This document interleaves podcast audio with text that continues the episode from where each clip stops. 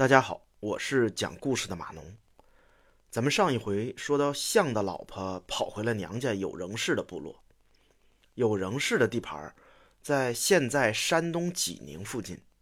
象的妻子民在跑出来的时候就已经怀有身孕了。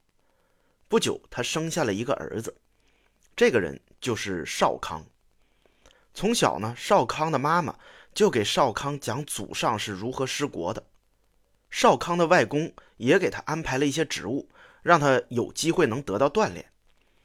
但是有仍氏的势力还是不够强大，最终韩卓还是派他的儿子韩傲来抓少康，是想要将这个夏后氏彻底的消灭干净。少康呢就跑到了有余氏的部落，这个有余氏其实就是舜当时的部落。舜之后，他的儿子商均。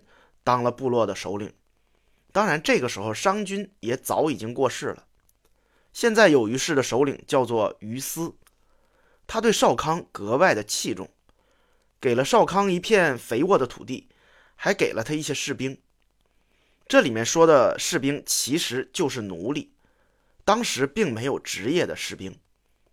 而且于思啊，还把自己的两个女儿也嫁给了少康，并让少康。担任袍正这样一个职务，袍正呢是一个官职，其实咱们就可以理解成，呃，御膳房的这个大总管。那么说少康这个大总管，他是不是自己亲自做饭呢？这个咱们确实不好说。但是关于少康流传着一个酒神的故事，在这个故事里呢，少康被称为杜康。说到这儿，大家可能就比较熟悉了。但是我发现有人呢。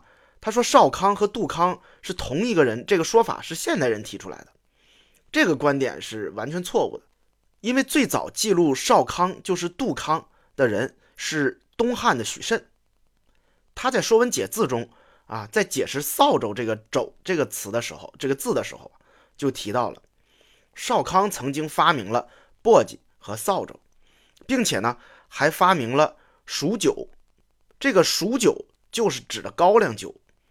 最后，许慎还说呀，这个少康就是杜康。当然，历史上也存在一些对对杜康啊更早的记录。那少康和杜康到底是不是一个人？我们现在确实不好确定。但是少康是杜康这个记载是很早就存在了，并不是近现代人杜撰的。因此，我们通过这一段记载就能够看出来，少康在做家务这方面啊。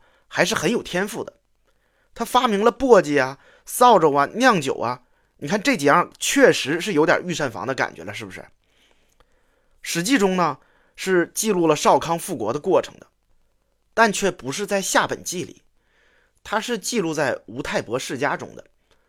那这一段的原始版本啊是出自《左传》的，司马司马迁对这一段也有一些改动。《左传》中是有两个地方记录了少康复国，第一处在晋悼公和魏庄子的对话中，第二处是吴王夫差和伍子胥的对话中。这两段内容啊，都是臣子引用少康复国这个事情来劝说主公的。我把这两段合起来给大家说一下啊，讲一个比较完整的少康复国的故事。按照《左传》的说法，少康这个人呢。叫做能布其德，就是能够对周围的人广施恩德呀。他在有虞国做御膳房总管这段期间，一直没闲着，他就不停的招揽人才。由于他广施恩德，因此身边就聚拢了不少的人，有曾经的夏后氏，也有一些新鲜的血液。这其中就有一个人，名字叫做女爱，她被派到韩傲那儿。去做间谍，少康还把自己的儿子祝派到韩卓另外一个儿子韩义那里啊，也是去做无间道的。这两个人啊，是咱们史书上最早被记录从事这种无间道活动的人。但是这个地方呢，《史记》并没有选择去记录他们的名字，也就是说，在《左传》里明确说玩无间道的这这两个人，一个叫女爱。一个叫祝啊，就是后面的这个下一任的夏朝君主四柱，而《史记》中啊，也只是说少康曾经派人打到韩卓的内部，但是并没有说是谁啊。不管怎么说啊，少康在韩傲和韩毅身边都安插了眼线。通过这两位无间道这么一搅和，少康对他们的军队情况是了如指掌。没过多久，少康就先带兵灭了韩傲，他的儿子祝也灭了韩义。这个时候呢，韩卓的年龄已经很大了，他的两个儿子都被灭了，他也基本上就没有什么反抗的能力了。《左传》中还有另外一个故事，当年韩卓杀死后羿，用了很残忍的方式，叫杀而烹之，就是把后羿给煮了，还让后羿的儿子呢来吃后羿的肉，后羿的儿子不肯，就也被韩卓给杀掉了。这之后。韩卓铲除了很多后羿的党羽，但也有不少人就逃跑了。其中有一个人叫做弥，这个人原本也是夏后氏的人。